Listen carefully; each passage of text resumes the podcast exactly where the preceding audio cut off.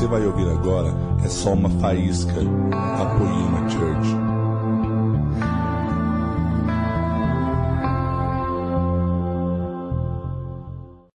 Nós te glorificamos por esse momento, Pai, em que o Senhor usa homens para falar com o seu povo. Nós te agradecemos porque nessa hora no Brasil e no mundo inúmeras igrejas estão reunidas para alguém ser seu porta-voz e esse, esses, todas essas reuniões e esses homens são o seu corpo. O seu corpo tem sido levantado nos últimos dias e eu te agradeço por isso. Isso me deixa muito feliz e motivado, Jesus. E eu peço que o Senhor nessa hora venha usar todos os homens que o Senhor levantou e venha nos usar, Senhor Jesus, sobre a vida do teu povo que veio aqui não para receber uma massagem, não para receber uma coisa que deseja apenas, mas também para ouvir a tua voz e sair daqui mais parecido contigo, Pai, em nome de Jesus. Nós te suplicamos que nos ajude a entender, nos ajude a romper que o mesmo Espírito que opera em nós o querer, opere também o efetuar. Senhor, quantos de nós saímos daqui querendo, mas o efetuar parece que não vem. Então, que o teu espírito essa semana, essa semana nos empurre, nos empurre, Senhor Jesus, para conseguir consolidar a vontade com a materialização dessa vontade. Por favor, nos ajude. Somos um povo sedento por ti, somos um povo que tem fome de ti, então nos dá pão para comer, nos dá, Senhor Jesus, vinho novo para beber por favor, nós te suplicamos, nos ensina, nos ajuda, nos dá graça. Em nome de Jesus, nós suplicamos, abre o nosso entendimento e que o nosso coração esteja preparado como terra fértil e que sobre nós venha o espírito de revelação. Em nome de Jesus. Amém.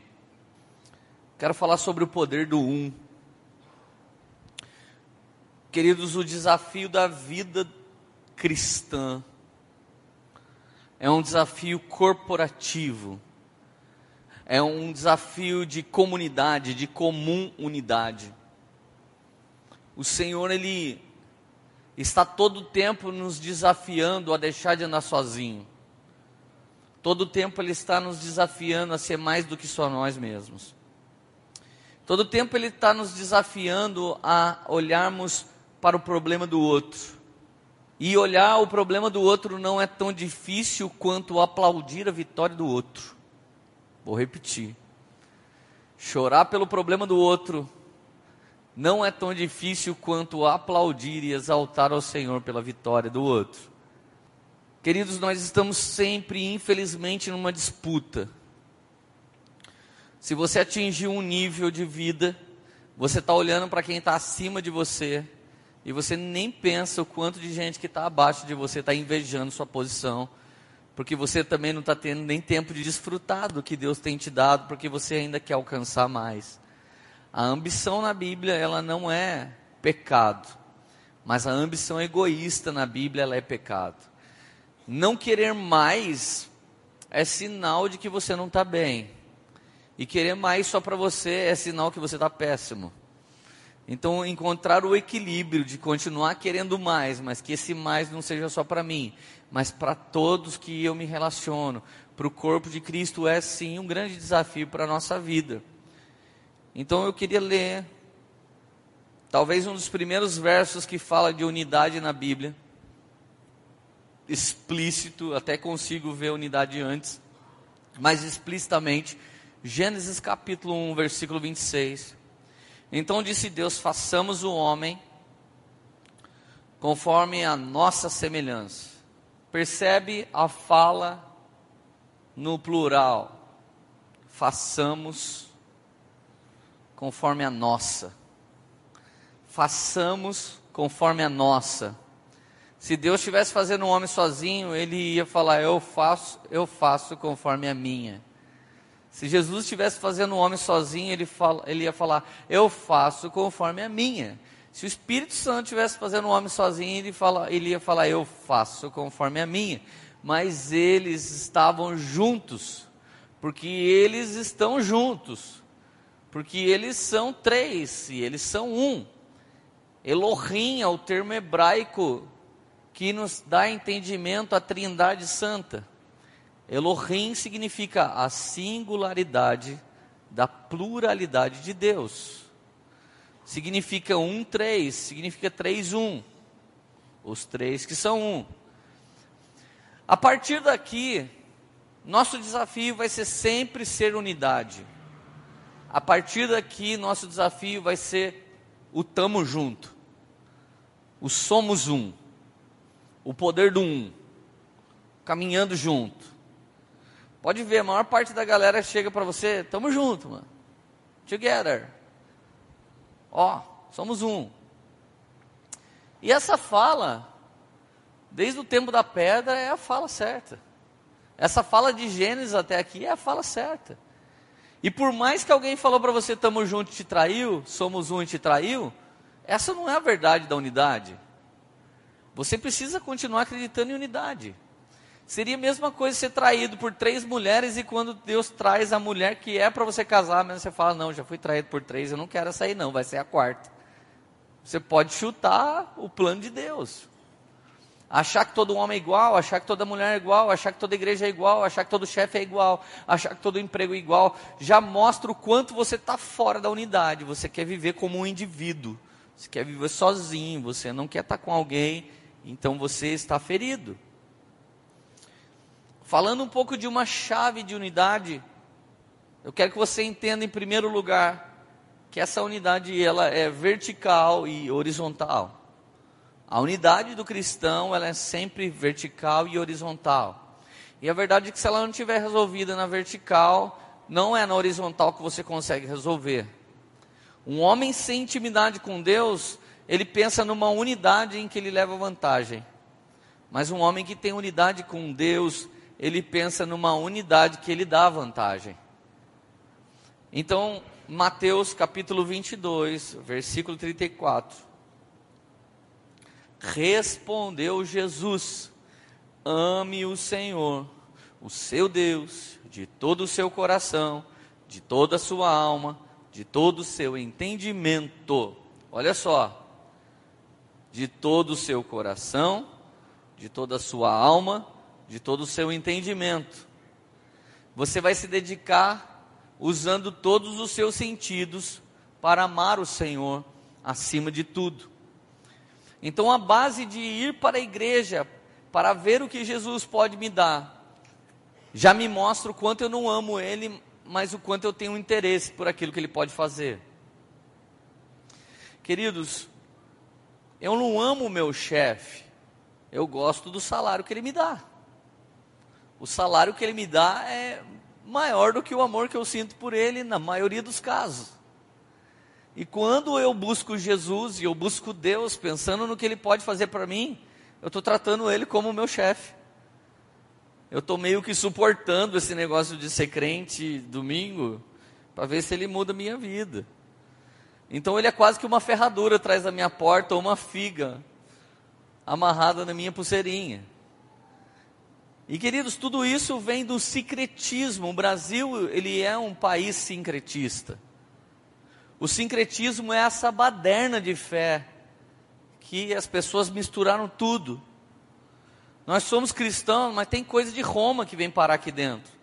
Nós somos cristãos, mas tem coisa do evangeliquismo que vem parar aqui dentro. Nós somos cristãos, mas tem co coisa da cultura afro que vem parar aqui dentro. Hoje nós conhecemos alguns irmãos que trabalham com libertação, que ele fala mais nome de demônio da macumba, da umbanda, da quimbanda do que da Bíblia. Então você vê o quanto que essa cultura extra-cristianismo está inserida no nosso meio. E queridos, amar o Senhor de todo o coração, de todo entendimento, de toda a sua alma, é colocar Ele sim em primeiro lugar, saber o que Ele quer, saber o que Ele deseja, saber o que Ele pensa, saber seus nomes. As pessoas conhecem os nomes de inúmeras divindades da religião. Mas pouca gente sabe o que significa Elohim, é o Shaddai, é o Elion, Jeová Tsidiqueno, Jeová Raá, Jeová Sabaote, Jeová Nissi. Se a gente se interessasse mais por Deus, nós saberíamos mais a respeito de Deus. Porque quando a gente se interessa por algum artista, por alguma banda, a gente cola um pôster lá em casa, ou a gente entra na internet, a gente põe isso na nossa rede social, escreve o nome dele no Google e começa a saber. Então tem muita coisa que a gente precisa descobrir se a gente gastar nosso coração, nossa alma e nosso entendimento atrás de Deus. E não é atrás de uma apostila, nem é atrás de um líder, é atrás de Deus, dobrando o joelho no seu quarto, buscando Ele em secreto, pedindo para Ele falar com você através da sua Bíblia. Agora olha o verso 38. Este é o primeiro e maior mandamento. Então, primeiro e maior, repete comigo, primeiro e maior é entender que você precisa ser um com Deus. É o primeiro e maior. E a partir daí você vai ter problema em tudo se você não consegue estabelecer isso. 99% dos problemas que nós temos quando estamos discipulando alguém, nós percebemos, é a pessoa não tem comunhão com Jesus. 1% é ela ainda não entendeu o que Jesus tem para ela, mas 99 é ela não tem comunhão com Jesus. Ela não tem comunhão com Jesus. Porque quando você tem comunhão com Jesus, você pode ser novo na fé. Oraram por mim, eu caí cheio de saramundengo lá no chão. Levantei liberto, ninguém foi na minha casa fazer uma campanha de faxina espiritual na minha casa. Eu cheguei na minha casa, peguei tudo que era do cão, joguei no quintal e pus fogo. E aí se você fala, mas quem falou para você? O Espírito Santo. O Espírito Santo falou para mim. Hoje em dia a gente entra na casa de alguns irmãos, tem que ficar falando, nossa irmão, aquilo ali é perigoso. Cara, como você tem isso dentro da sua casa? Será que o Espírito Santo falava só comigo naquela época? Ele parou de falar? Se você ouve o Espírito Santo e você tem a sua comunhão maior, porque o mandamento maior é amá-lo acima de tudo, ele vai falar com você o que você deve e o que você não deve fazer. Então repete comigo: o maior líder que existe é o Espírito Santo. O Espírito Santo é um tipo de personal God. Sabe esse personal trainer que fica do seu lado? Vamos lá, força mantenha a cadência, aumenta o peso, vai! O Espírito Santo é como um personal trainer. O Espírito Santo ele fica falando com você o dia inteiro se você der lugar para ele. O dia inteiro ele fica falando. O dia inteiro. Olha o versículo, continuando o versículo. O segundo é semelhante ao primeiro. O segundo mandamento é semelhante ao primeiro. Ame o próximo como a si mesmo. Ame o próximo como a si mesmo. Desses dois mandamentos depende toda a lei e os profetas. Eu estava estudando o Antigo Testamento, então eu estava vendo lá que na lei de Moisés, irmão, fica com a lei de Moisés, que eu fico em amar Deus sobre todas as coisas e o próximo como a mim mesmo, eu já estou cumprindo a lei inteira. Quem ama o próximo não mata. Quem ama o próximo não rouba a moeda dele. Quem ama o próximo não passa ele para trás. Quem ama o próximo, cara, não comete todos os pecados que a lei condena. Quem ama Deus tem força de amar o próximo. E quem ama o próximo não fere ninguém. Não machuca ninguém. Não fica disputando com ninguém. Então, se eu amo a Deus e amo o próximo, alguém fala, a vez é minha, fica com a vez. Ele já disse, bateu numa bochecha, dá outra. Pegou a capa, dá também a túnica. Obrigou uma milha, vai duas. Irmão, a galera da primeira bofetada é qualquer um. Mas da segunda bofetada é alguém que já morreu e agora Cristo vive nele. Alguém da primeira capa é qualquer um. Mas alguém que dá também a túnica é alguém que vai além. Cara, isso te fere.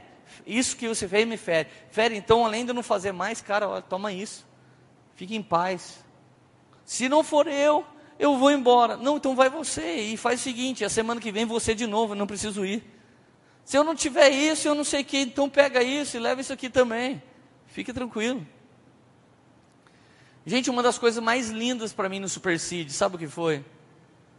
Uma pessoa chegou para mim e falou assim: Você poderia me dar um relógio no Super Seed?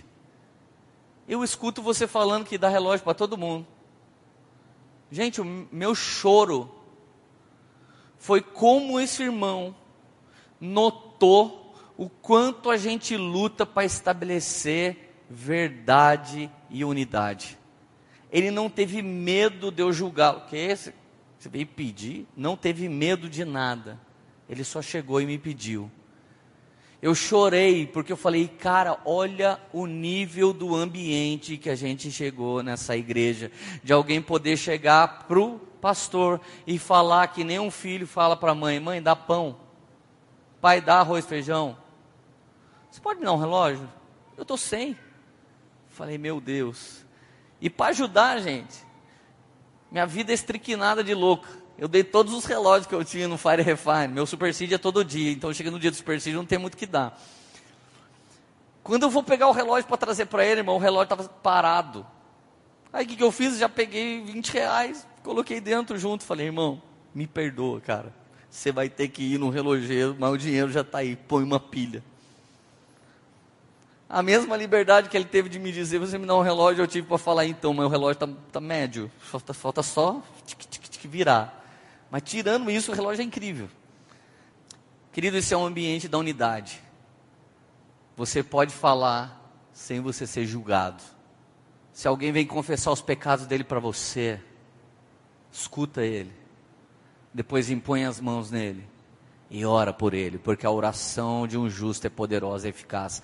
Não é você que julga, mesmo porque aquilo que você julga é nisso que você vai ser medido. Ore pelas pessoas, abençoe a vida delas. Agora o desafio da unidade. Primeiro desafio, eu comigo. Quando o seu corpo é escravo da sua alma, você faz tudo que o diabo gosta. E você não é unido nem com o seu espírito, o seu espírito está dentro de você lá. Não aguento mais essa vida. Aí você fica, eu fumo, bebo, transo, se dane, se ferro todo mundo. Beleza, tá feliz? Lógico que você não está. Ninguém é feliz assim. Ninguém nasceu dicotômico. Nós somos tricotômicos. Corpo, alma, espírito. Nós somos corpo, alma, espírito.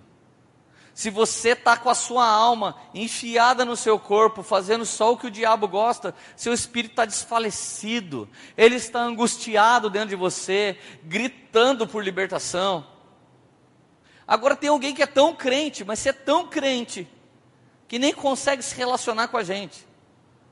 Sua alma está tão no seu espírito que o seu corpo já não precisa mais de tênis, já não precisa mais de calçado, seu cabelo já não precisa mais ser arrumado, você já não precisa mais escovar o dente. Você está jejuando e já dá para a gente saber.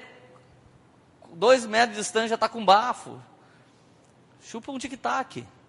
Porque a Bíblia diz que quando você estiver jejuando, lá do seu rosto, para ninguém saber que você está fazendo isso, para parecer que está indo para uma festa.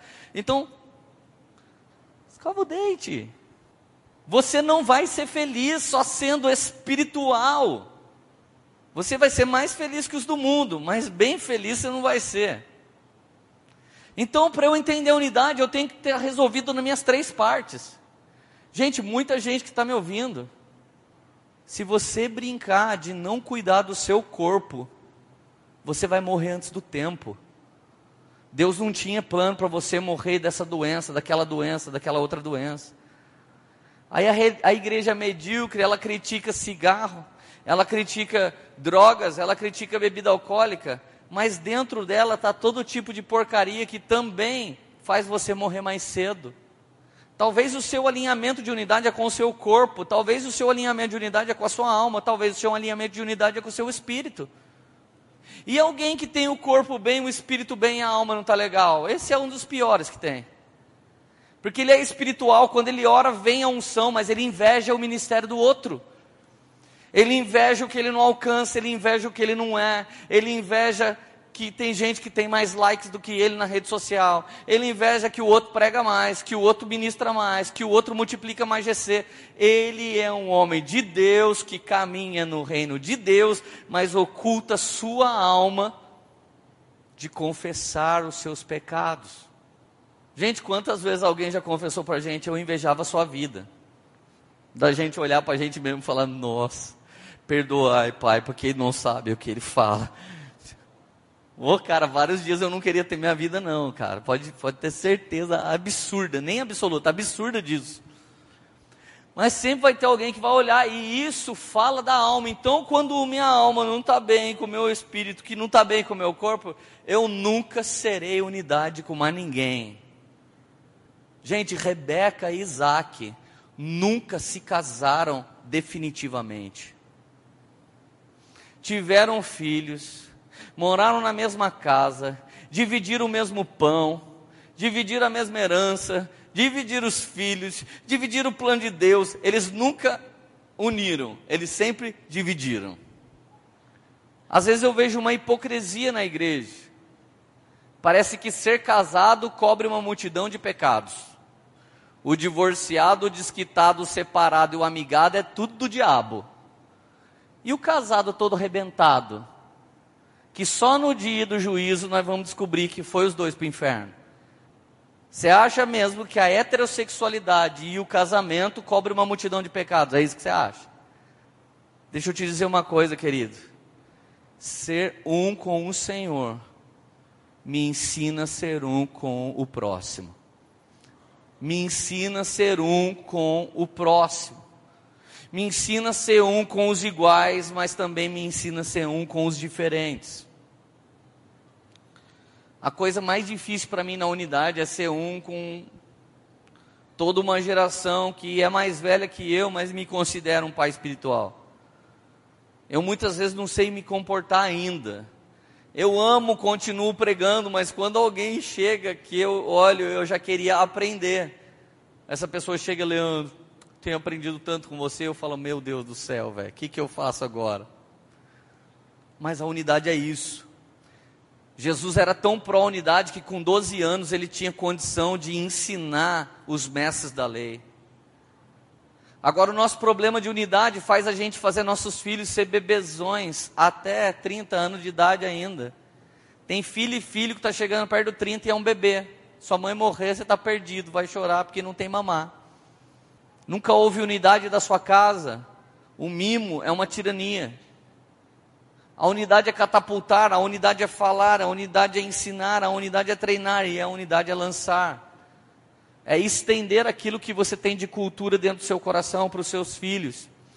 Querido, meu corpo, minha vida, meu espírito precisam se alinhar com o propósito de Deus para que eu comece a viver bem em unidade. Então, até aqui, muitas pessoas já identificaram: seu problema de unidade está dentro de você. Não é o diabo, não é o Satanás, não é nada disso. Gente, toda vez que alguém veio reclamar da unidade que a gente estabeleceu, eu já abri a mão na hora. Já chegou gente, eu queria casar, mas eu não vou pagar isso não. Cara, não tem problema, eu pago para você. Nossa, mas você vai pregar e você cobra? Não, eu não cobro. Não, mas também nós não vamos dar gasolina, não tem problema, eu ainda levo oferta. Já teve dia que alguém reclamou aqui, nossa, mas é cobrado para entrar na igreja no dia de conferência? Eu falei, pode entrar, eu pago. Eu luto pela unidade todo o tempo. Eu luto pela unidade toda hora. O que faz esses muitos homens que caminham com a gente ser homens emancipados, vividos, bem-sucedidos, querer caminhar junto com a gente, é o fato da gente amar as pessoas em unidade. Você sabe que muitos de vocês aqui, vocês só pegam, levantam e vão embora e não precisam nunca mais voltar aqui. Alguns de vocês já não podem mais. Jesus já falou para vocês que essa igreja não é do Leandro, não é da Érica, não é do Zé Barreto, não é do Ladentim. Jesus já falou para você que essa aqui é a sua igreja, você já não pode mais ir embora.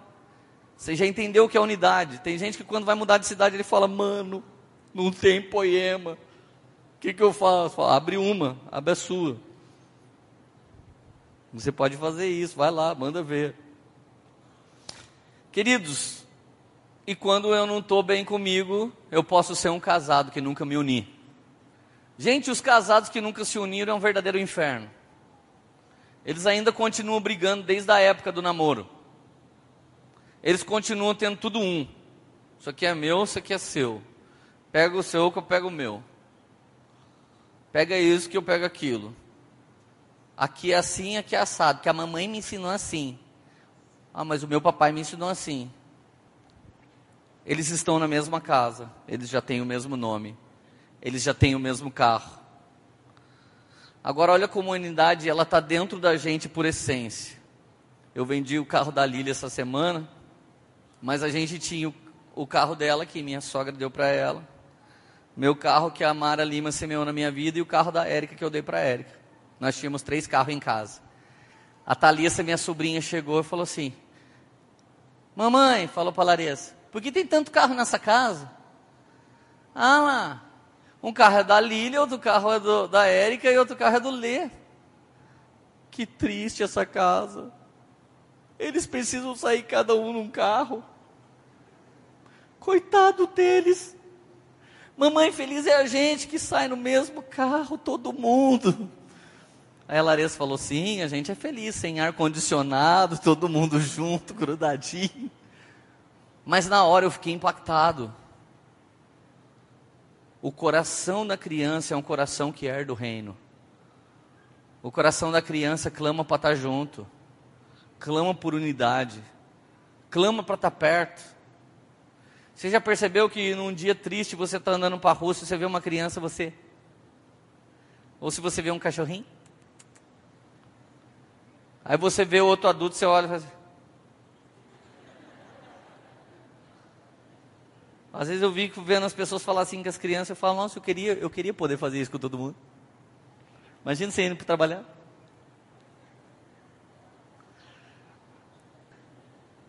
Imagina a gente ter um mundo assim, gente. Nós precisamos começar a estabelecer essa cultura aqui na igreja. Precisamos estabelecer mais alegria e unidade. Amém? Gênesis 2, 22 com a costela que havia tirado do homem, o Senhor fez a mulher e a levou até ele. E disse então o homem: Esta sim é osso dos meus ossos, carne da minha carne. Ela será chamada mulher, porque do homem foi tirada. Gente, pela razão de Deus ter tirado uma costela e ter feito a mulher, o machismo, o feminismo não pode existir. Não existe mulher, você querer brigar para ser igual ao homem, você não é igual ao homem. Você nunca vai ser. Toma uma porrada de um cara para você ver se é igual a um homem. Vai ter relação sexual com ele, vai ver se é igual ao homem. Você vai para casa com o brinde, ele vai sem nada. Então eu não sei de onde vem essa filosofia medíocre de achar que esse movimento todo antibíblico vai trazer alguma coisa boa para a terra. E eu sei que pode algumas irmãs ficar tristes comigo, eu estou te amando no Espírito Santo e depois ele convence você que eu estou falando verdade. Eu não estou aqui para agredir a moral de nenhuma mulher. Vocês sabem que mulher que eu tenho e o quanto eu trabalho para posicioná-la cada vez mais como uma mulher de Deus. Eu não sou nem um pouco machista. Eu sou um governante que muitas vezes fica embaixo dela para catapultá-la. É disso que eu estou ensinando, não estou fazendo um ensino penso. Agora, ser machista, cara, ser um homem arcaico, se você pelo menos falasse tudo que Deus diz, então beleza, ia ser legal todo mundo ser submisso na sua casa. Mas você nem sabe para onde Deus está indo. Um homem que não é unido com Deus, ele não tem uma missão. E se ele não tem uma missão, sua mulher não pode ser submissa a você. O homem precisa, em unidade, ser a noiva do cordeiro, então a sua mulher consegue ser sua noiva.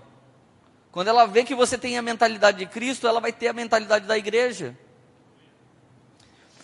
Agora olha o verso 24: pela razão de Deus ter tirado a mulher daqui, deixará o homem pai e mãe unir-se à sua mulher, eles serão uma só carne.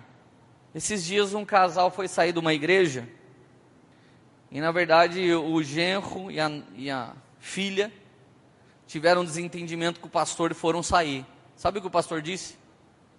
Eu amaldiçoo vocês, e minha filha não vai ficar com você, ela vai ficar comigo. A Radassa e a Lília, desde pequena, elas aprendem uma coisa. Se um dia eu discutir com seu marido, fica com ele, porque ele é um com você e some da minha vida. Eu sou um com a sua mãe. Eu criei meus filhos para desaparecer da minha casa. Não da minha vida, mas da minha casa. E principalmente do meu dinheiro. Gasta dinheiro a vida toda, quando vai, irmão, tem que trazer semente ainda. Vem abençoar o papai com a mamãe. Essa é a lógica. Nos últimos dias da vida dos seus pais, quando eles começam a perder o vigor, é você que cuida deles. Essa é a lógica. Primeiro ele te dá a herança, e depois você gasta ela para cuidar deles. Então já ensina o seu pai a cuidar já para a herança não ficar tudo no plano de saúde no final da vida dele, amém? Arranca a Coca-Cola da sua mãe, faz seu pai caminhar nessa Terezinha, faz alguma coisa em nome de Jesus. Vamos lá, gente. Todo mundo feliz e saudável. Está feliz ainda? Agora, por essa razão, deixará pai e mãe. Gente, vários problemas de unidade é que a gente aprendeu a ser uma unidade daquela família. Gente, toda vez que chega uma família aqui na igreja, que é a família, parece a sagrada família. Sempre chega uma família aqui na igreja que, irmão, você só entra naquela família, mas ninguém sai dela. Toda vez que chega uma família dessa aqui na igreja, eu já sei que vai dar muita treta. Porque quem vai aceitar Cristo vai rachar a tirania dessa família. Porque a gente foi chamado para ser uma unidade com o corpo de Cristo e não com o Barreto. Gente, eu sou muito mais unido com o corpo de Cristo do que com a família Barreto. Eu me lembro um dia que eu cheguei em casa, a Erika falou, mas por que, que você anda tanto com os irmãos da igreja? Eu falei, amor, a gente é casado, você está indo para um lugar, estou indo para outro. Quando você morrer, cada um vai para um lugar mesmo. Mas os irmãos da igreja estão indo para o mesmo lugar que eu, eu tenho um relacionamento com eles agora e na eternidade dela. Prefere mais eles do que eu? Eu falei, não, mas é só uma questão de prioridade. Ela ficou louca com aquilo. Mas ela me perguntou por que toda hora eu ia na igreja. Porque os irmãos da igreja estão indo para o mesmo lugar que eu estou. E depois do fim dessa unidade que nós estamos tendo, isso vai ser soldado, nós seremos o corpo de Cristo e o cabeça não vai estar mais distante da gente. Então nós vamos fechar essa conta ainda no final dos tempos. Por isso que você tem um carinho muito grande pelo irmão que está do seu lado.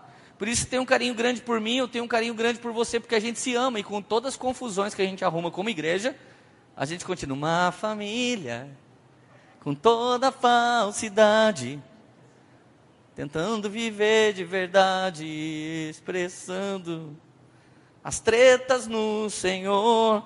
É, não é fácil, cara, mas a gente está aí. Olha para o seu vizinho que está do seu lado, faz assim para ele. Faz assim. Faz, gente, tem um monte de gente. Então repete comigo. O homem deixará pai e mãe. E a mulher também. Aí o verso 25, eles viviam nus e não sentiu vergonha. Ô, gente, qual casal que não ficou nu? Casou, ficou nu, velho. É o lema da parada. Você vai para a lua de mel e tira a roupa. Aleluia. Aleluia. Aleluia. Um monte de aleluia. Aleluia. Porque eles viviam nus?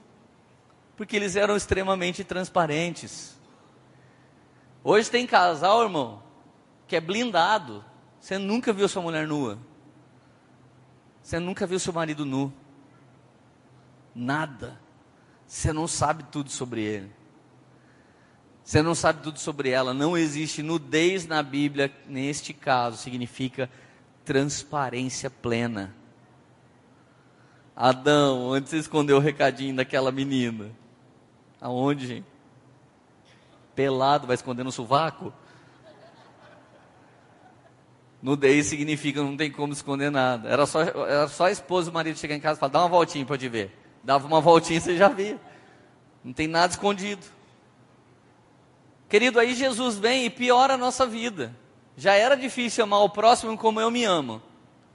Então ele pediu para a gente amar o próximo do jeito que a gente se ama. Quanto você tem se amado? Por que, que você gosta do Danduque, gente? O Danduque é um cara tão confiante na identidade dele que metade das coisas que ele fala sobre ele mesmo eu não posso falar, senão eu me passo por arrogante. Mas quando eu tiver 74 anos de idade, eu vou falar, não estou nem aí. Mas até lá eu não falo. Porque sem falar muito eu já passo por isso, imagina se falar mesmo. Mas ele, ele ama tanto a vida dele, tanto, que ele consegue nos amar muito. Eu não estou aqui julgando um suicida. Mas o suicídio te leva a ponto de não pensar na vida de ninguém que te ama para resolver o seu problema.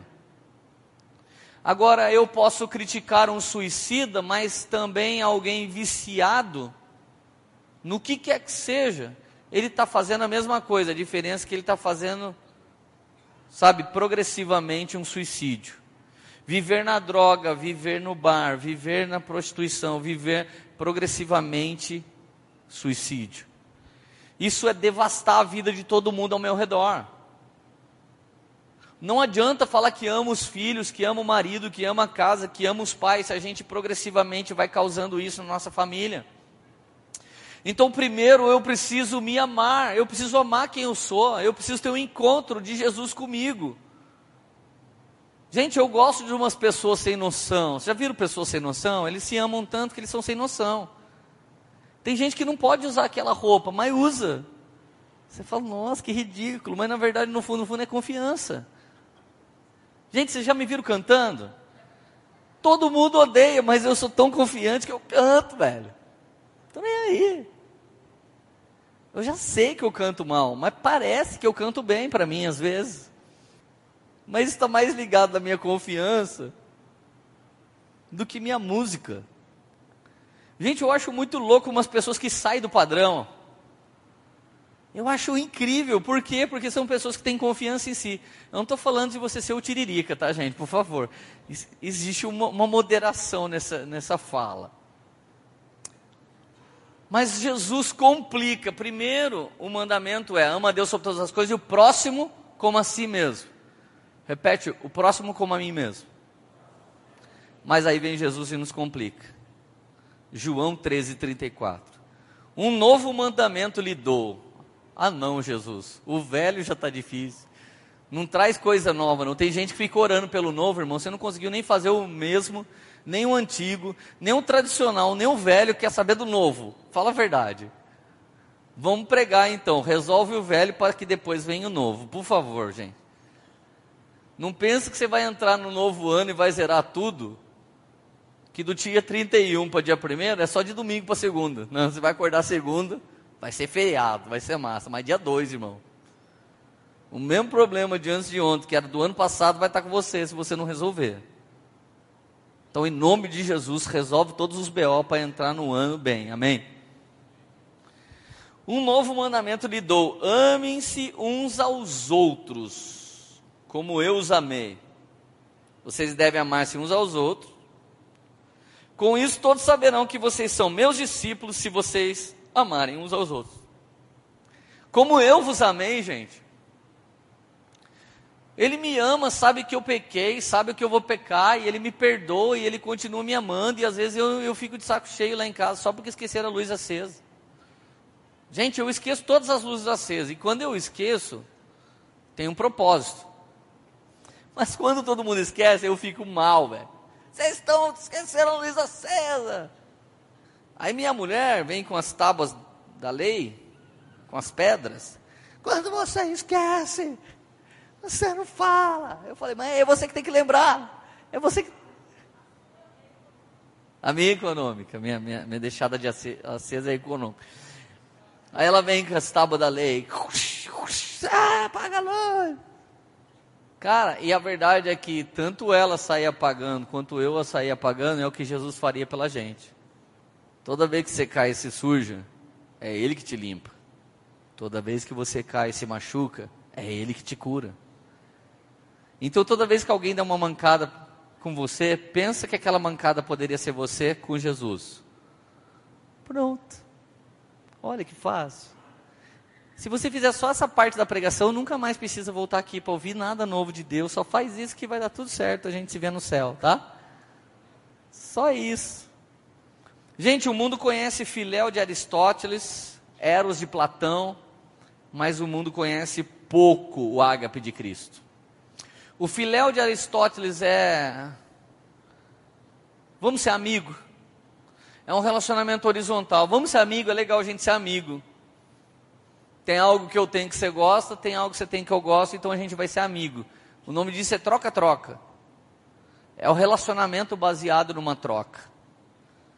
Ah, se eu amo meu amigo, porque ele tem casa na praia. E ele me ama, porque eu tenho piscina na cidade. Então a gente é super amigo, porque final de semana eu vou na casa dele na praia. E quando não dá para ir na praia, ele vem na minha casa que tem piscina. A gente é amigo, cara. Como a gente é amigo.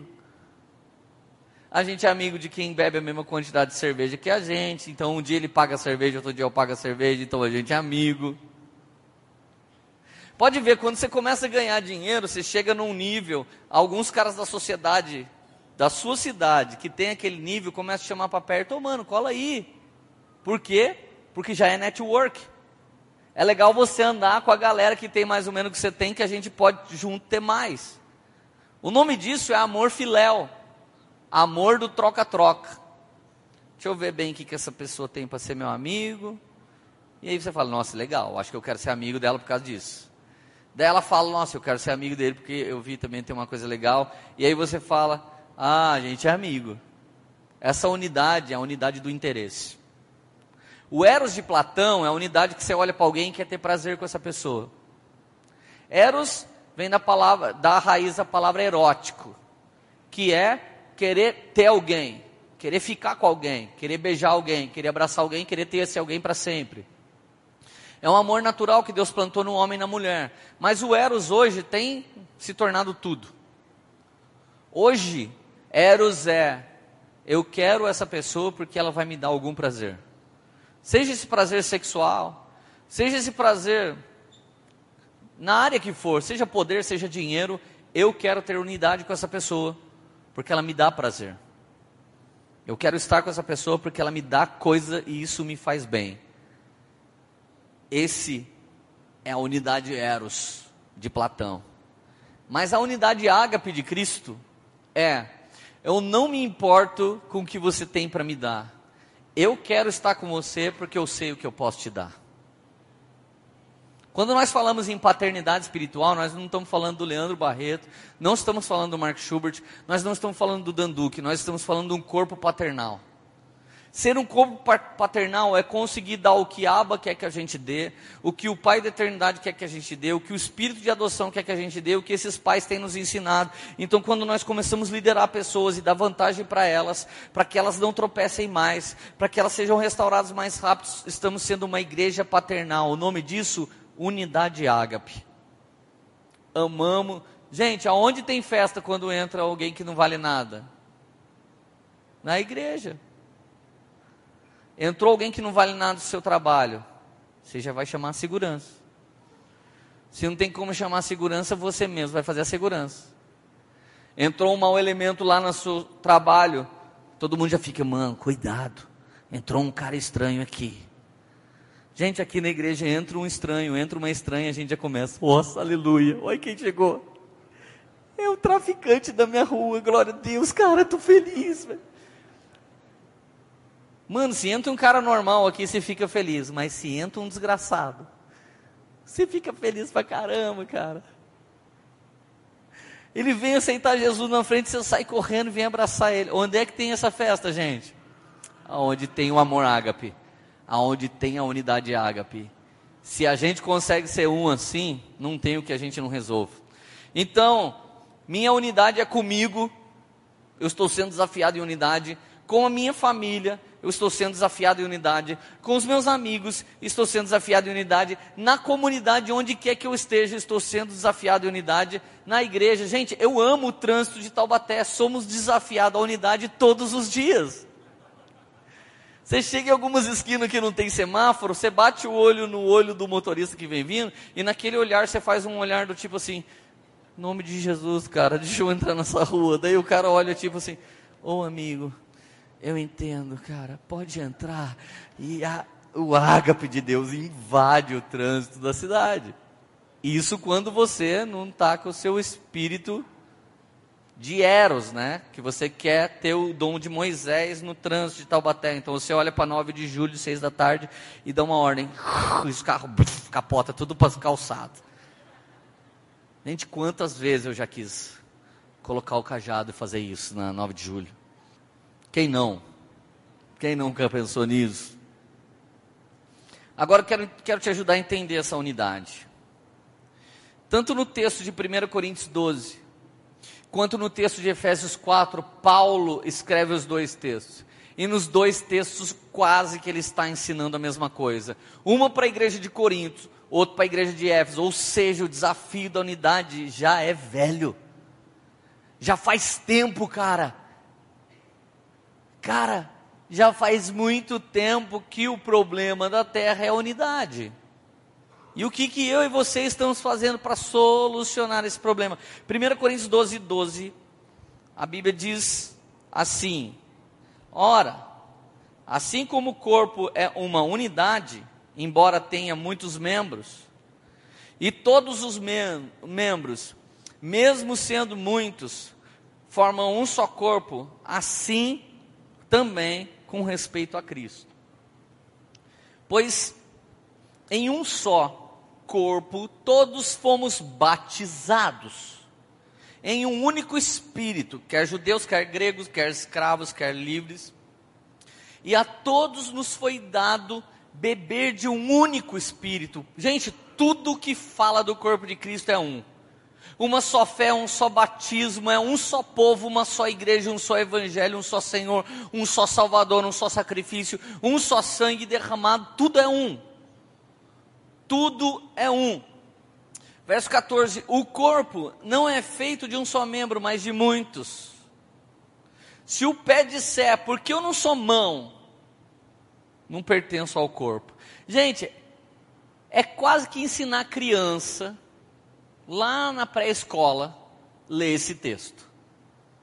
O problema é que os irmãos que são pé na igreja querem ser mão sim. E eu não estou falando com ninguém que você está pensando agora, estou falando com você. Jesus já te disse o que você é. Se Jesus não te disse menos mal, existe esperança para você. Porque quando disser, você vai e faz. O problema é que Jesus já disse para algumas pessoas que eles são pé e eles querem ser boca. Disse para outros que eles são orelha, mas eles querem ser olhos. Disse para outros, seja pastor local, ele quer ser missionário. Diz para alguém, seja gerente, que você vai ser o gerente mais incrível do mundo, ele quer ser dono. Diz para alguns, você é operário. Deus batiza um cara lá na essência dele, com o dom de operário, ele quer ser executivo. Aí Deus dá para alguém o dom de executivo, ele quer ser visionário. E aí Deus dá para alguém o dom de visionário, e ele quer ser operário. Gente, eu sou visionário. Tudo isso aqui eu vi antes. Eu preguei na igreja do Vitor Azevedo segunda-feira passada. E dia 25 de dezembro eu olhei para ele e falei: O Espírito Santo me diz que você vai ser pastor de uma igreja. Eu vejo uma igreja assim, assim, assim. Segunda-feira eu estava pregando na igreja dele que já está indo para quase um ano. Assim que eu profetizei, ele recebeu aquilo no espírito dele, foi e fez. Eu vi. Eu vi aquilo, Jesus, pela graça dele, me usa assim. Qual é o problema de ver que você não consegue fazer? Um visionário não faz. Um visionário só vê. E o problema é que quando um visionário vê, ele tenta falar para o operário: faz o que eu vi. E o operário olha para ele e fala: Cara, eu não entendo esse cara, ele parece louco. Existe um grande abismo. Eu estou falando agora. Se você prestar atenção nessa parte da pregação, você vai ser dono de um bom negócio. Você vai gerir uma boa família. Você vai fazer gestão de um bom ministério. Presta atenção, isso é um ensino da área corporativa. Se o operário está aqui, o visionário está aqui. Existe um abismo entre eles. O visionário fala assim, cara, vamos fazer igreja.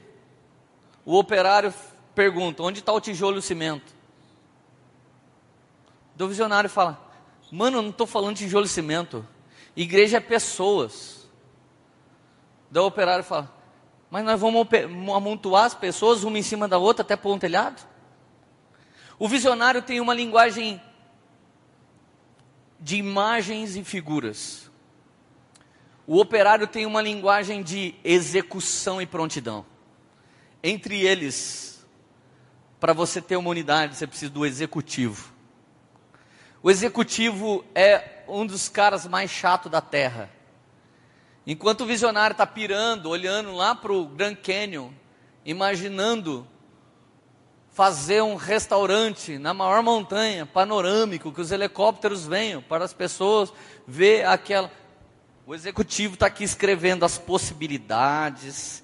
Eu vou chamar um engenheiro, eu vou chamar um arquiteto, eu vou chamar alguém, eu vou chamar um geólogo, eu vou chamar alguém, eu vou, eu vou chamar todo mundo que eu preciso para eu conseguir fazer esse projeto, porque esse cara é louco, que esse cara quer é tanta coisa, ele começa a escrever, escrever, e o visionário fala para o executivo: O que, que você está escrevendo? Você está me irritando, estou te contando um sonho. Ele fala: Cara, calma, meu. Eu tive uma ideia. Quando a ideia do executivo está pronta, você tem uma apostila e tem quadradinho para você marcar sim aqui e não ali. Ele pega e entrega para o operário. O visionário tem o poder de um mês de trabalho, o executivo tem o poder de seis meses de trabalho, o operário tem o poder do resto da vida de trabalho. O resto da vida, irmão, ele não quer saber fundamento, ele não quer saber princípio, ele quer jogar cimento e tijolo. Olha, pastor, eu não sei o que fazer, mas chamam eu já estou. Eu não prego, pastor, eu não canto. Mas chamou é o seguinte: eu lavo, limpo, arranco de aranha, expulso demônio, dou porrada que entrar aqui. Qualquer coisa que você quiser, eu estou aqui pronto, pastor. É o operário. Aí o executivo já fica assim: é, mas não é assim que faz tudo. Tem que ter cautela. Porque se a gente coloca esse cara incrível com toda essa sede no lugar errado, meu Deus do céu, vai ser perigoso. Aí o visionário fala: Cara, mas Taubaté está acabando. A gente tem que ganhar Taubaté para Jesus. Vamos ganhar Taubaté para Jesus. Aí o executivo fala: Vamos, cara. Só que eu vou falar com o vereador se ele consegue liberar o alvará aqui para gente, porque não dá para sair ganhando a terra para Jesus sem um alvará. A gente precisa do bombeiro e não sei o que e tá, tá, tá. Gente, nessa igreja, eu, o Ladentinho e a Érica, nós exemplificamos essas três funções. Irmão, tem dia que eu venho aqui no escritório e eles falam para mim, Leandro, vai embora para o lugar secreto, faça favor e não atrapalhe o que nós estamos fazendo aqui na igreja. Eu só apareço aqui com uma mensagem fresca que transforma a sua vida porque o executivo e o operário da igreja é bem resolvido. Mas já teve dia da minha vida que a Érica abusou de ser minha esposa, deitou lá na minha cama. Porque não sei se vocês sabem, mas eu saio com a minha pastora. Aí ela, a Érica, estava lá na minha cama. Ela disse, Lê, lá dentinha, terrível. Falei, Érica, sai da minha cama em nome de Jesus. Eu e você somos casados, mas na hora da gente trabalhar em unidade, a gente tem um abismo. Sem o ladentim, você não entende o que eu quero que você faça, e eu muito menos entendo o que você quer que eu faça lá na igreja. Não mexe com ele. Mas já teve dia que eu sentei com o lado e um lado e falou assim: Mano, sua mulher é só a graça de Deus. Eu falei: Não mexe com ela. A minha mulher, cara, é só, é só a graça de Deus para mim, mas sem os irmãos que são operários, nós não vamos chegar lá. 3% da terra são visionários, 30% da terra são executivos, 67% da terra são operários. Quem você é? Não estou perguntando quem você quer ser, estou perguntando quem você é. Eu posso treinar, eu posso estudar para eu passar a ser? Pode. E você vai ter que fazer muita força para romper sua natureza, mas dá. Se você buscar o Espírito de Deus, Ele pode te batizar com uma criatividade visionária, sim. Se você buscar conhecimento, buscar o Espírito de Deus, Ele pode te dar a destreza do executivo, sim. Mas quem diz que uma coisa é inferior à outra? Quem diz? Sabe quem diz? O cálculo da nossa alma. Para Deus as coisas são iguais. Para Deus, alguém que está fazendo mais um dia vai ser honrado. Para Deus pode ser que o visionário não seja ninguém nessa história. Talvez aqui na terra ele seja alguém, mas para Deus pode ser que ele seja o último. E aí? Porque a Bíblia diz que o maior é aquele que serve a mesa. Então o maior nessa história aqui é o operário. E agora, quem que você quer ser? Está vendo que como na minha lei eu quero ser uma coisa, mas no reino de Deus eu quero ser outra coisa? Querido, deixa eu te falar uma coisa. Se você não for dono de uma empresa, mas for o cara mais especializado em gestão que a terra já viu, você vai ganhar mais que o dono. Porque para a empresa nunca acabar, ele vai ter que te contratar. E você não fica com os pepinos de ter que resolver a burocracia, não é o seu nome que roda, você faz a gestão, você é o gerente. Pode ser que você saia com a maior fatia da história. Lembra desse restaurante que eu falei que eu queria fazer? Não onde era mesmo? Alguém que prestou atenção sabe onde é. Onde é? No Grand Canyon. E se eu fosse um homem muito simples e quisesse trabalhar nesse projeto? O que, que eu poderia fazer? Ah, eu sou muito simples. Eu poderia ser um operador de reto escavadeira. E em vez de eu ficar fazendo terraplanagem no plano, eu ia me especializar em penhasco. Então algum dia alguém ia chamar o peão, que é assim que alguém chama alguém que opera reto escavadeira. Ah, chama o peão fulano, quanto você quer para fazer o, a terraplanagem da beirada? Eu quero 300 mil dólares. Pequeno Grand Canyon dá para cobrar em dólar, né? 300 mil dólares, cara, você é maluco, você não opera reto escavadeira? Não, eu não opero reto escavadeira. Eu faço escultura com reto escavadeira eu mais do que ninguém garanto que eu não vou cair daqui, que eu não vou perder essa máquina e vou fazer o seu projeto. Topa ou não topa? Sabe o que eu estou querendo dizer? que tem irmão que se for diácono, vai ser o melhor diácono do mundo, mas se virar evangelista, pode ser que você atrapalhe o plano de Deus. Eu estou falando que tem irmão aqui que vai ser o melhor operário do mundo. Se você se meter a ser executivo, você vai atrapalhar o plano de Deus na sua vida. Eu estou dizendo que não é pecado você querer ser o melhor do mundo naquilo que Deus mandou você ser. Você devia ser o melhor pé do mundo, ou a melhor mão do mundo, ou o melhor dedo do mundo, ou o melhor nariz do mundo. Importante é que aquilo que Deus te chamou para ser, você precisa ser o melhor. O Neymar estaria errado se ele quisesse ser o melhor piloto da Fórmula 1. Por quê, pastor? Porque o Neymar joga bola. E se o Neymar quiser ser o melhor jogador de futebol, faz um favor para ele e para o Brasil também. Porque, pelo amor de Deus, né, gente? Cá entre nós, está difícil. Vocês estão felizes ainda? Se você descobrir a identidade do Senhor para você, você pode até ser um irmão simples, uma irmã simples, mas indispensável para o plano de Deus se cumprir. Eu quero dizer para alguns irmãos vocês estão discipulando na salinha das crianças. Eu não sei se você já parou para pensar, mas eu conheci a mulher que foi professora da salinha das crianças do Silas Malafaia. Eu sentei com essa pastora. Essa mulher contando desse menino quando era criança. Ele já sabia quem ele ia ser.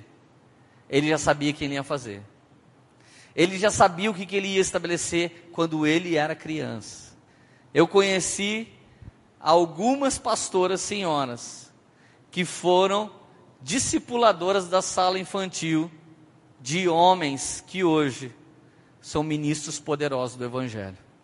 Eu quero dizer que às vezes os nossos olhos desejam um lugar de destaque, mas talvez nosso destaque vai ser como o de André, aquele que trouxe Pedro. Nosso destaque vai ser como o de Ananias, aquele que orou pela cura de Paulo. Será que você está disposto, na unidade do plano de Deus, ser quem Deus sonhou que você fosse? E a gente ser um corpo muito bem ajustado e unido, pronto para fazer o que Deus deseja? Sim ou não? Queridos, de fato Deus dispôs, verso 18, cada membro do corpo segundo a sua vontade. Se todos fossem um só membro, onde estaria o corpo? Assim há muitos membros, mas um só corpo. O olho não pode dizer para a mão, não preciso de você. Nem a cabeça pode dizer aos pés, não preciso de você.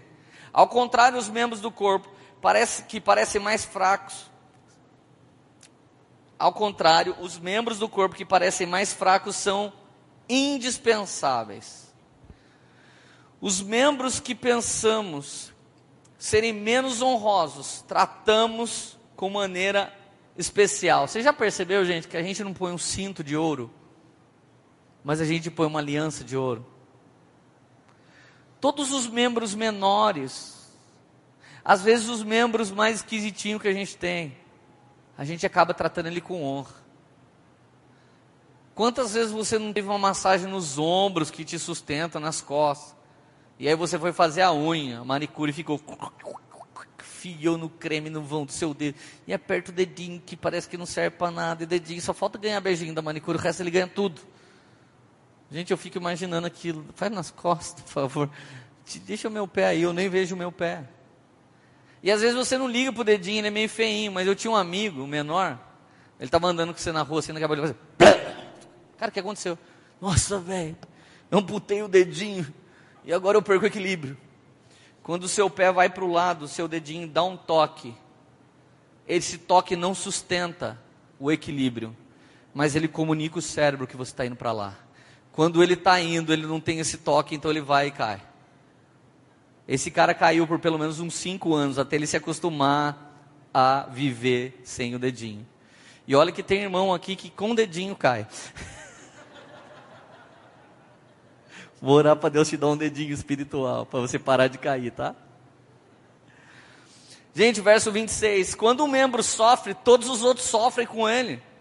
Quando um membro é honrado, todos os outros são honrados com ele. Esse meu amigo, por causa do dedinho, gente, que eu nem servia, que servia para tanta coisa. Por causa do dedinho ele cai. Você acha que o corpo dele sofre ou não? Já vi ele bater a cara no chão. Eu quero dizer, irmão, que às vezes você dá uma desanimada, dá uma fraquejada A gente sofre quando você faz isso. Vira e mexe, tem alguém voltando, ele me abraça, pede perdão. Gente, de verdade, nem precisa pedir perdão, só dá um abraço. Você não sabe o quanto que a gente sofre quando um, um dos irmãos vão embora daqui.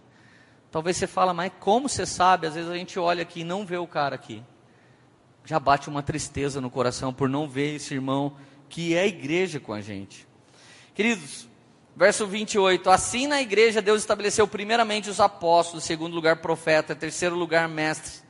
Depois os que realizam milagre, os que têm dom de curar, os que têm dom de prestar ajuda, os que têm dons de administração e os que falam em línguas. Vocês perceberam aqui que o dom de cura está atrás do apostolado, do profético, dos mestres. Você percebe o quanto que a igreja precisa aprender, entender, saber para onde Deus está indo, para que depois Deus possa fazer milagre com a igreja. O quanto nós sustentamos vocês na palavra de Deus, o quanto nós investimos em trazer homens de Deus que vai dar um novo nível de entendimento para vocês, fala do quê? De que o resto o Senhor vai garantir todas as coisas, mas essa é a sequência de crescimento do corpo.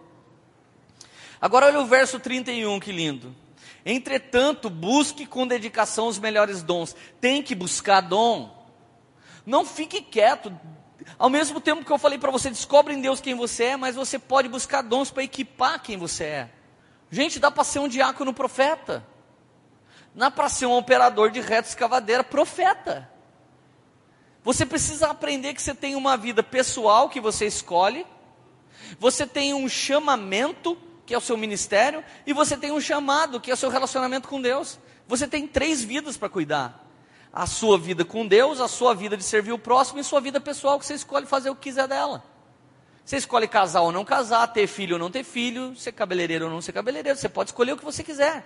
Agora terminou o verso 31, entretanto busque os melhores dons, passo a mostrar-lhe um caminho mais excelente. Qual o caminho mais excelente do que tudo que eu preguei? ainda que eu fale a língua dos homens e dos anjos, se eu não tiver amor, nada vale. Interessante que começa nos desafiando, 1 Coríntios 12, 12, nos desafiando a ser unidade e termina nos falando que sem um amor isso não é possível. Efésios 4:1 fala de um útero profético. É o desenho do nosso diamante. Nós temos cinco tracinhos aqui que representam cinco ministérios. E aquela joia ali dentro ela é uma obra-prima de Deus. Nós não fizemos à toa esse diamante. E eu pedi para não fechar, eu pedi para o Maza, não pode fechar esse vãozinho aqui, ó. Porque os cinco ministérios, eles fecham só para gerar uma igreja como Jesus quer, e depois ele se abre para enviar essa igreja. Portanto, essa igreja que quer a gente, que gruda na gente, quer ficar todo mundo junto, essa igreja é pastoral, não é apostólica. A igreja pastoral é vem aqui, senta comigo. A igreja apostólica é vamos lá, vamos comigo. É envio. Igreja não é o lugar de chegada, igreja é o ponto de partida. Agora olha uma chave para você entender o plano de Deus para você. Como prisioneiro no Senhor, rogo-lhes que vivam de maneira digna da vocação que receberam. Como prisioneiro do Senhor, Paulo fala: Eu rogo para que você descubra no Senhor a vocação que você recebeu dele. Gente, a gente precisa que você descubra. Eu preciso que você descubra. Talvez alguém que está aqui vai ganhar minha família, o resto da família Barreto. Lembra que eu falei que eu sou mais um com vocês do que com eles? Talvez um de vocês é amigo dos meus parentes. Talvez é você que vai testemunhar a respeito de Cristo, não a respeito de mim. Eu preciso, talvez você foi ganho aqui, mas você vai nos recompensar de alguma maneira, como salvando o resto da nossa casa. Nós precisamos da sua ajuda. A gente é um corpo junto. Sejam completamente humildes e dóceis. Ó, assim que você descobre sua identidade, olha o verso 2. Paulo já chuta na rasteira, assim, ó. Descobriu quem você é? Apóstolo Leandro? Sim, sou eu. Seja completamente humilde e dócil. Seja paciente, suportando uns aos outros com amor. Façam todo o esforço para conservar a unidade pelo vínculo da paz. E agora? E agora diaconia? E agora supervisão? E agora liderança? Descobriram quem vocês são? Vocês são líderes da Poema? São. Então tá bom. Sejam completamente humildes e dóceis e sejam pacientes, suportando uns aos outros. Façam todo o esforço para conservar a unidade do espírito pelo vínculo da paz. Há um só corpo, um só espírito, assim como a esperança para a qual vocês foram chamados é uma só. Há um só Senhor, uma só fé, um só batismo, um só Deus, o Pai de todos, que é sobre todos, por meio de todos. Aqui está o Pai de todos, o Abba Pai. É assim que a gente é paternal, lutando pela unidade, suportando a todos e servindo a todos. Esse é o nosso Pai. E a gente reflete Ele como? Sendo paternal. E cada um de nós foi concedido uma graça conforme a medida repartida de Cristo. Cada um de nós, conforme a medida repartida de Cristo. O dom que eu carrego é uma medida repartida de Cristo, eu não sou o Cristo. O dom que esses irmãos carregam é uma medida repartida de Cristo. O dom de operário da Érica, o executivo do lado e o visionário meu é uma partícula do Cristo e a gente junto forma uma igreja. E debaixo desses braços Deus vem levantando todas as outras pessoas da nossa igreja. E à medida que a gente vai entendendo cada um, a gente vai arrebanhando todo. Para quê? Porque o verso 11, ele designou uns para apóstolos significa que não é todos. Gente, está uma onda de todo mundo virar apóstolo, que eu falo que eu sou só o ler. Tem mais apóstolo do que membro na igreja. Sangue de Jesus tem poder, gente. Ele designou uns para apóstolos, outros para profetas, outros para evangelistas, outros para pastores, outros para mestres. Com o fim, qual é a finalidade, gente? Para que que serve? Dá um abraço em mim? Não. Fazer visita? Não. Dá uma mão para mim? Não. Para que, que serve os pastores? Ganhar alma na rua. Pegar um microfone e ficar pregando na breganha. Também não. Com o fim de preparar os santos para a obra do ministério, para que o corpo de Cristo seja edificado. O recado de Paulo para você é: quem vai fazer a obra de Deus é você, não os apóstolos, não os pastores. Está vendo como a gente é romanista? Muitos vêm aqui para ouvir uma palavra de um homem de Deus que sobe aqui e eu continuo a mesma vida. Você não devia ter vindo hoje. Hoje você descobriu que quem faz a obra de Deus é você. E quem te prepara? A igreja. Os cinco ministérios te prepara e te catapulta e te lança para fazer a obra de Deus. Até quando que a gente tem que fazer isso? Até que todos alcancemos a unidade da fé e do conhecimento do Filho de Deus e cheguemos à maturidade, atingindo a medida na plenitude de Cristo. Gente, quando alguém fala para você, não existe mais apóstolo, não existe mais profeta, só existe pastores, está errado esse negócio que o único líder da igreja é o pastor. Está errado. Era uma medida da igreja que não era tão profunda. Aqui diz que Deus chamou cinco ministérios. Para quê? para que vocês sejam preparados para fazer a obra. Até que dia? Até que todos alcancemos a unidade da fé e o conhecimento do Filho de Deus. Todo mundo alcançou a unidade da fé? De jeito nenhum. E se não alcançou, os mestres, apóstolos e profetas, eles existem. Porque eles existem para formar o corpo, e esse corpo termina de formar o corpo de Cristo. E por que, que eu tenho que amar um irmão que eu não gosto? Porque ele é corpo de Cristo. E por que, que eu tenho que cuidar de alguém que é difícil para mim? Porque Jesus ama essa pessoa. Então, irmão, seja na sua simplicidade ou na sua destreza, você precisa fazer algo para Jesus. Em primeiro lugar, ter um encontro com Ele. Em segundo, com você mesmo. Em terceiro, com o próximo. Sempre fazendo o quê? Derramando algo da parte de Deus sobre as pessoas. E para encerrar, Jesus fez uma oração. O capítulo 17 do Evangelho de João, Jesus ora por si, Jesus ora pelos, pelos discípulos e Jesus ora por nós. Gente, a oração do Pai Nosso nos ensina a orar a Deus, presta atenção. Mas essa oração é Jesus clamando pelo sonho que ele tinha. Olha o sonho que Jesus tem. Olha o propósito que Jesus tem. Olha o que ele pensa de você. Verso 20 de João 17. Minha oração não é apenas por eles. Rogo também por aqueles que crerão em mim, nós, por meio da mensagem deles que vieram antes da gente, para que todos sejam um. O que, que ele quer de todos nós? Que todos sejam um. Pai, como tu estás em mim e eu estou em ti, que eles também estejam em nós, para que o mundo creia que tu me enviaste. Gente, Jesus já é um com o Pai. E à medida que a gente se tornar um com Jesus, o mundo vai saber que Ele nos enviou. Domingo que vem o pastor Cláudio Clas vai ministrar aqui. Ele está aqui já, ministra hoje em São José. Em 2012, ele começou a caminhar comigo. Ele é da comunidade Pleroma do Rio Grande do Sul, Caxias do Sul. O Cláudio não é um poemeiro, mas se você sentar com ele, você vai falar, ele é um poemeiro.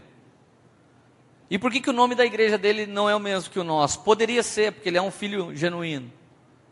Mas por que não é? Porque talvez Jesus não queira. A unidade não está em ter o mesmo nome, a unidade não está em usar a mesma roupa, a unidade não está em guardar o mesmo dia, a unidade não está em dar a mesma paz.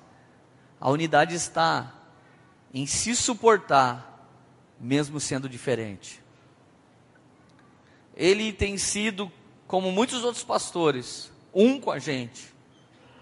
Eu pedi para que ele viesse para pregar isso. O Marcinho está aqui, é da Poema de Mogi. Ele tem sido um com a gente. O Felipe está aqui, é da Poema de São José, tem sido um com a gente. Mas os caras da Igreja do Povo é outra denominação. Mas eles também são um com a gente. Nesses últimos dias, Deus não é um senhor de denominação, Ele é um senhor de carral, de família espiritual, de pessoas que podem até ser diferentes, mas eles caminham junto.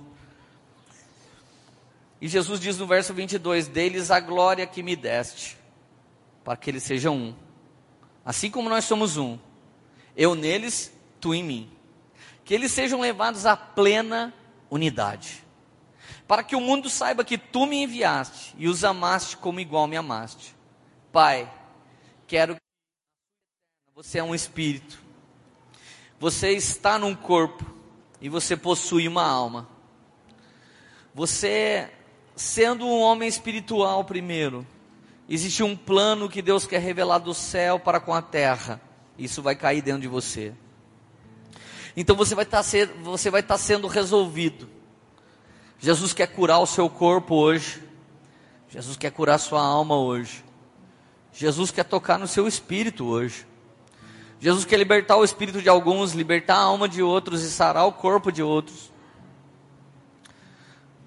Mas depois disso, Deus quer que você seja um. Talvez tenha pessoas aqui que não é um com sua esposa, com seu marido. Talvez tenha alguém que não deixou sua família, não deixou sua parentela, não deixou seu papai, não deixou sua mamãe. Chegou a hora de você se unir e ser uma só carne. E também chegou a hora da gente ser unidade com as pessoas que Deus tem proposto, seja no trabalho, seja para unidade, seja no colégio para unidade, seja na universidade para unidade, seja em tempo que for, seja para unidade. Aqui no ministério, que o Espírito Santo te revele qual o seu papel na grande obra de Deus. Os cinco ministérios estão postos aqui nessa casa. Nós estamos preparando através da escola, 318, através do discipulado, da escola de líderes, através de todas as coisas, nós estamos trabalhando aqui. Simplesmente para que você atinja uma plenitude em Cristo e possa revelar isso ao mundo como filhos manifestos. Pai, no nome de Jesus, eu peço que o Senhor nos ensine a suportar uns aos outros. Eu peço que o Senhor nos ensine, Pai, a entender se somos pés, se somos boca, se somos visionários, se somos operários, se somos executivos, se a nossa linha ministerial é de, do diaconato, se a nossa linha ministerial é, é do presbitério, se a nossa linha é a de Neemias de reconstruir os muros na fora, revela para o teu povo aquilo que o Senhor deseja. Libera sobre nós o poder do um, Pai.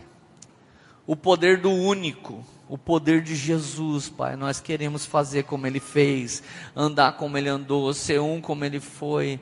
Assim como Ele era um com o Pai, e eles eram um com o Espírito, e eles são um, nós queremos ser um contigo, porque nós somos a igreja, somos a esposa do Seu Filho, Jesus, Pai.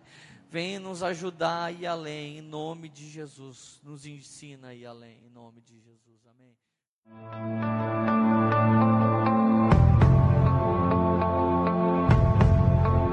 Você acabou de ouvir uma mensagem da Poema Church.